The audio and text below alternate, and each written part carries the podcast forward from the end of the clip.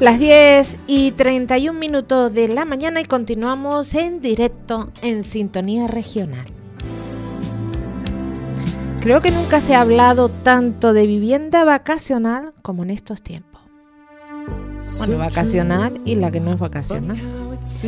De hecho, el Ejecutivo Autonómico ha iniciado, bueno, inició ya creo que finalizaba ayer el proceso, bueno, finalizaba ayer la consulta pública. Inició el proceso para la tramitación de una ley con el fin de regular el uso turístico de viviendas, con la intención de que esta nueva ley entre en vigor el segundo semestre de 2024. O eso pretende. Al respecto, Comisiones Obreras en Canarias ha presentado su propuesta a esta consulta pública puesta en marcha, puesta en marcha por el Gobierno regional. Y para hablar de ello, saludamos a nuestro invitado, secretario general de la Federación de Servicios de Comisiones Obreras en Canarias, Borja Suárez. Buenos días. Buenos días, ¿qué tal están? Muy bien. ¿Y usted, Borja, cómo se encuentra? Muy bien, muy bien. Aquí estamos, en la lucha como debe ser. Desde eh, ustedes han hecho estas propuestas, la presentaban ayer, o al menos a los medios nos llegaba ayer la nota de prensa, y en ellas piden que, esta intención no se quede en algo light ante el grave problema que sufrimos con respecto a la vivienda. Sí, bueno, nosotros en principio nos alegramos de que cualquier gobierno de igual color quiera darle soluciones a Canarias, un, problema que entendíamos que era muy grave y cada vez iba peor, era el tema de la vivienda vacacional, porque no solo afecta a la posibilidad de acceder a vivienda a los canarios y canarias, sino afecta hasta la, hasta la propia movilidad de las personas en la isla. Y, y, fuimos a esa consulta eh, pública y lo que esperábamos, porque no tenemos todavía un documento, que creemos que se va a hacer otra consulta ya con el redactado del documento, pues que esperamos que no se quedara live, que la situación que vimos es muy grave, que ya, hay municipios en el archipiélago con datos que, yo creo que son muy, muy preocupantes y que esperábamos que se hiciera una limitación y que se que parara el ascenso. Y para nosotros, lógicamente, nuestra propuesta es que era apostar porque se extrayeran de, las zonas residenciales donde tradicionalmente han sido la residencia de muchos trabajadores y trabajadoras y que ahora se usa para una explotación turística. Borja, si se puso en marcha una ley que prohíbe la residencia en zonas turísticas, muchas personas que habían con sus ahorrillos comprar un apartamento, algo para segunda residencia o para su jubilación, no pueden disfrutar de ello. ¿Por qué si se permite en las zonas residenciales este uso turístico? Mire, pues, pues eso es una de las cosas que nosotros tampoco entendemos. Nosotros entendemos que la residencialización en la zona turística pues puede ser un problema cuando no se respeta la gestión unificada, ¿no? Cuando no se respeta la gestión del, del, del centro de trabajo, porque puede repercutir en materia laboral, que al final es lo que nosotros defendemos y donde tenemos una, una preocupación máxima, pero es que ya en, una situación sociopolítica nos encontramos en la otra parte que tú dices que tampoco entendemos, ¿no? Que es por qué en, en medio de un municipio donde siempre ha sido un pueblo dormitorio de trabajadores de la hostelería o de trabajadores de, de, la poca industria que tenemos o trabajadores de la, de, la agricultura, pues ahora hay viviendas vacacionales. Y viviendas vacacionales donde algunas están registradas y otras no donde los datos son aproxima cuando un gobierno de Canarias te dice aproximadamente hay 200.000 domicilios turísticos en el archipiélago, hay que preocuparse porque no lo tenemos contabilizado, no hay una certeza, aproximadamente no puede ser, tiene que haber un registro. Tendríamos que ver qué cánones de calidad le estamos dando al sector, que siempre está el, el debate del sector de, oye, ¿qué queremos? ¿Un sector de calidad o de cantidad? Pues todos esos datos, esta situación de la vivienda vacacional, nos lleva a precarizar, a precarizar la parte laboral, por supuesto, porque no podemos claro qué personas trabajan y qué personas no trabajan en esos centros, a precarizar pues la situación de vivienda, que, que ahora que estamos mucho con, con esto de los gobiernos centrales de la Constitución, pues en la Constitución nos, nos habla claro de tener una vivienda digna, acceso a una vivienda digna, y, y, y, ya no solo eso, sino la movilidad de las propias islas, o sea, estas caravanas enormes, estos atascos enormes, no tienen solo coincidencia, sino es que esa persona que viene a enviar alquila un coche, esa persona que va a trabajar pues tiene que ir en coche, no hay un transporte que nos pueda llevar, los transportes están sobre sobrepasados y, alguien tiene que poner la tecla en regular. Lo que nosotros decimos es, ya que vamos a regular, regulemos bien. Un empresario cuando se decide a poner en marcha un alojamiento hostelero mm, debe cumplir unas condiciones, tanto de calidad como de cantidad, como de legalidad.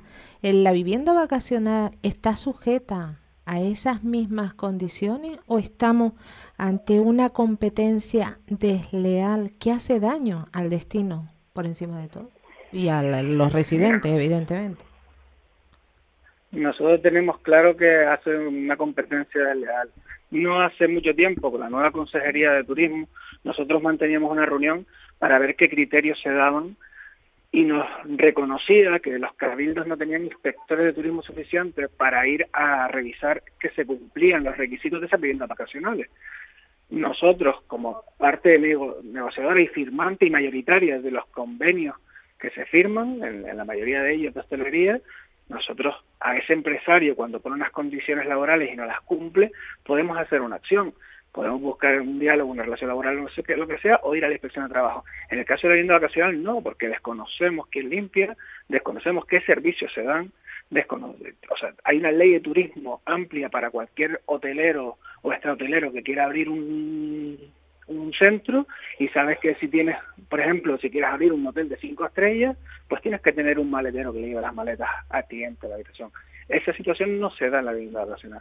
Entonces, liberalizar esa situación precariza todo, como decía antes, y lleva a que sea una competencia desleal y me alegra que hoteleros, como lo poníamos en la nota, como puede ser Manuel Florido, que es un director histórico del sur de Gran Canaria, lo diga abiertamente porque es la realidad. Pero ya nos gustaría que las propias patronales lo dijeran también.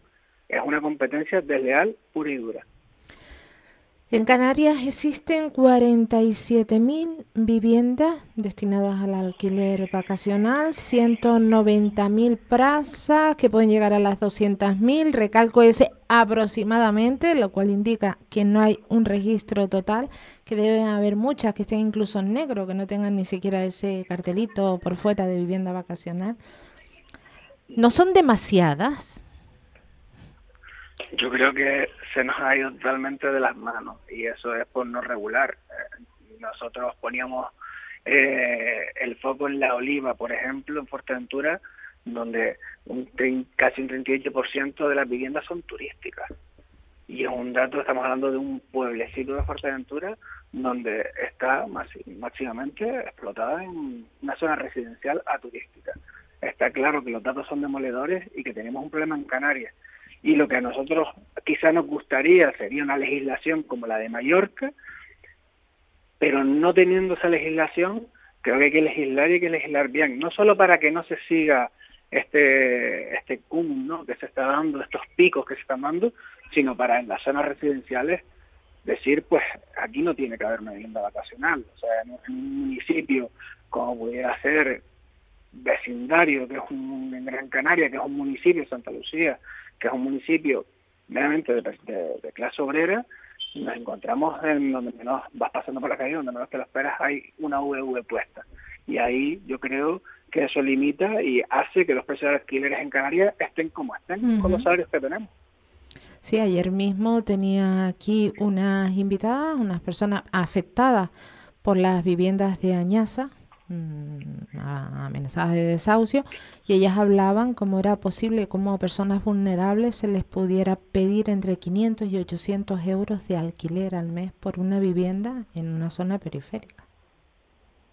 Sí, sí, estamos hablando de donde antes se hablaba de un, de un alquiler de 300 euros, que ya podía ser a veces por el salario, por el SMI, que en ese momento estaba en 700 euros, podía ser hasta inasumible, y ahora con un SMI a lo mejor un poco mayor y hablo del SMI por no entrar en convenios, se pida 500, 700 y, en zonas, mientras más te vas pegando a zonas pues quizás más extremas como podría ser la playa de las canteras, como puede ser el sur de Gran Canaria, como puede ser ADG, vayamos a 800, 1.000, 1.500 euros de alquiler.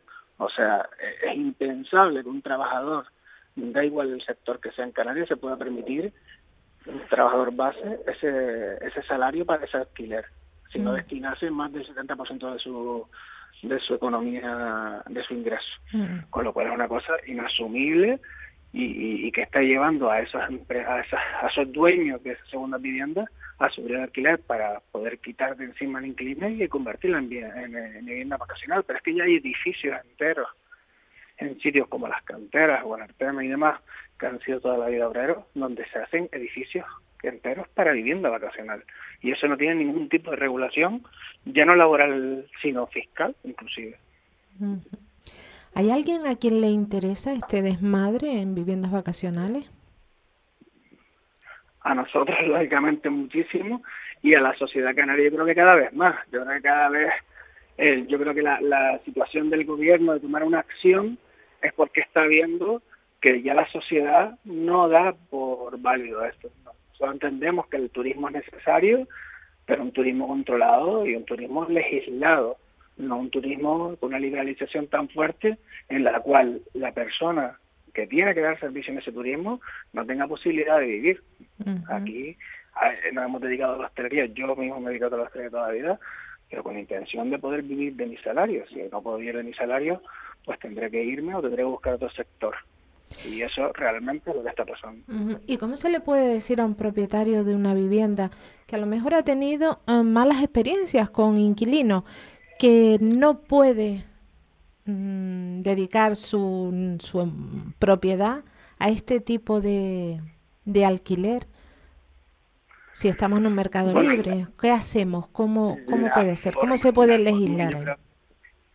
Yo creo que por, por, el tipo del suelo, ¿no? Yo cuando compro una casa en un suelo residencial, sé que es para vivir normal, cuando lo compro en suelo turístico, pues sé que lo puedo explotar de una manera o de otra, dependiendo de dónde esté y encuadrado en qué complejo y demás con, con las leyes vigentes. Yo creo que nadie compra sin saber una situación. Lo que el tema de la experiencia, esto es como los coches, ¿no? Al final porque ¿cómo le explico a una persona que comprarte ese coche si tiene una mala experiencia? Pero lo que hay que buscar son maneras, legislativas donde las personas nos podemos encontrar cómodos, pero entendiendo que hay una situación clave que es que las personas tienen derecho a vivienda y las zonas residenciales son para residir y no para la explotación turística y las zonas turísticas son para, para poder darle una explotación al turismo, pero como decía, legislada y controlada y no totalmente liberalizada porque nos lleva a situaciones como las que estamos viendo ahora mismo en Canarias. Esta mañana escuchaba que la firma de hipotecas había caído un 33% este año con respecto a, años anteriores. Y ahora leo en el periódico El Mundo, el, el alquiler ya no es la alternativa. Arrendar una vivienda requiere 10.000 euros más al año que comprarla. ¿Qué hacemos, Borja? Bueno, yo creo que las facilidades para la hipoteca se están dando. No tendría la solución de todo. ¿eh? No, no, no, yo pregunto. Yo como, como le tengo en el micrófono, le invito a reflexionar en voz alta. Yo sé que la solución no la tiene. Me encanta. Seguramente eh, existen personas que saben mucho más que yo para, para poder dar mi opinión, mi humilde opinión. Yo creo que para la situación de la hipoteca se están dando soluciones, soluciones que lo que está haciendo también es encarecer la, hipoteca y por, eso me imagino que la caída de la firma de la hipoteca y el alquiler es una regulación, una regulación que permite que la gente viva de alquiler. O sea, de nada nos vale tener casas de alquiler a mil euros como comentábamos anteriormente. De nada nos vale que las cuatro viviendas, perdón, de alquiler que queden en una zona residencial, porque esas cuatro van a convertirse en un alquiler desproporcionado que no llega entre eh, fianzas y demás, se convierte en lo de los 10.000 euros. Por eso yo creo que igual que legislamos una cosa, hay que ir legislando otra, pero con políticas valientes, claras y, y como no, participativas como se está dando. Lo único que no pueden ser live cuando nos llevamos en encorsetamientos tan grandes como los que tenemos en Canarias. Los otros territorios pueden ser más light, más laxas, pero aquí estamos en situaciones ya muy extremas y los datos lo corroboran, como para hacer políticas pues pues políticas populistas o políticas light, sino hacer políticas que realmente beneficien a la sociedad canaria.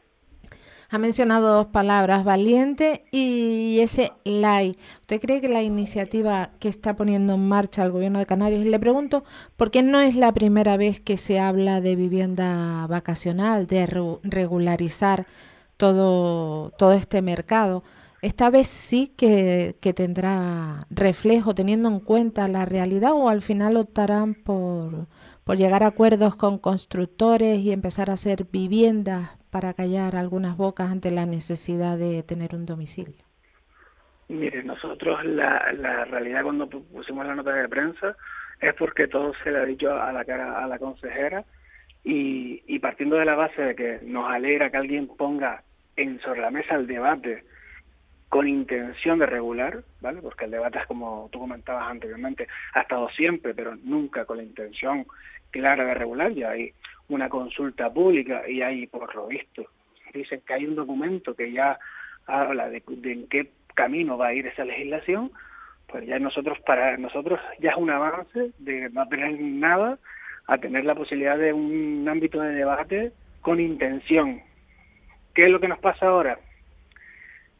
esa intención va a ser real y vamos a aplicar una legislación clara o vamos a hacer una legislación pues para que no se siga creciendo, que es lo que nos dio la impresión a nosotros. Oye, pues vamos a hacer una legislación para que no siga creciendo, pero lo que está se queda sin regular.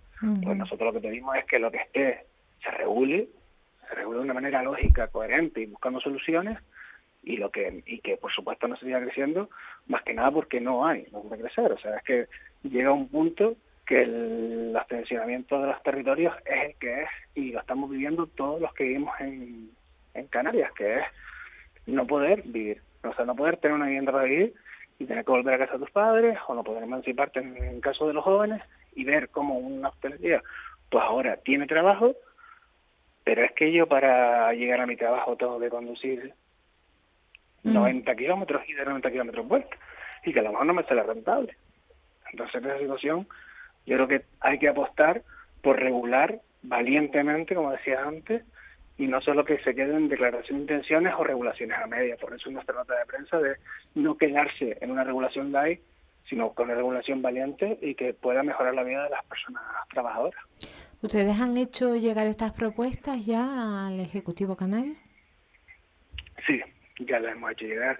Le hicimos en su momento previamente una reunión con la propia consejera y la consejería antes de la consulta pública, cuando ya empezaba a sonarse, y acudimos a la consulta pública y de ahí sacamos, eh, hemos sacado y elaborado unas propuestas con Comisión Obrera Canaria que se la ha hecho llegar al administrativo.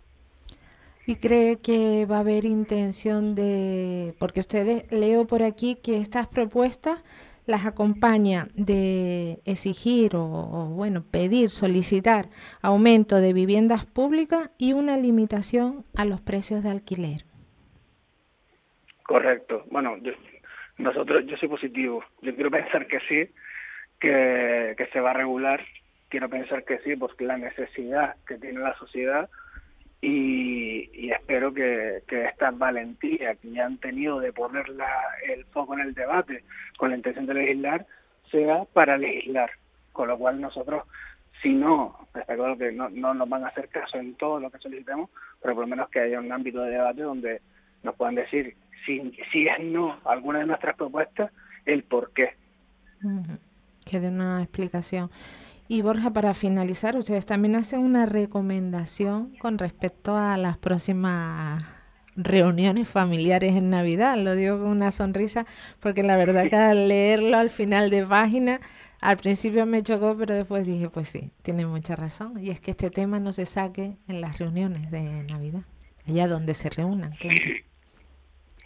Sí, nosotros de, veníamos en el medio de comunicación que exponía la, la noticia el domingo, empezaba con una coletilla de que no se sacaran porque es un ámbito de debate y bueno, todos sabemos que en, reuniones navidades mejor no hablar de fútbol, política y demás para no empañar las navidades a nuestras, sobre todo a nuestras mayores y nuestras mayores que lo entienden diferente. Y nosotros añadíamos otra coletilla de qué suerte los que se puedan reunir en su vivienda porque tendrán, significará que tienen acceso a ella, que otros muchos y otras muchas no tienen acceso a ella y añadíamos la coletilla esa por, por ello. Pero bueno, sí, recomendación ya social fuera del sindicato, no, no hablemos de política, fútbol y demás temas de debates en Navidad, que tenemos muchos años para hablar de, de esas cosas.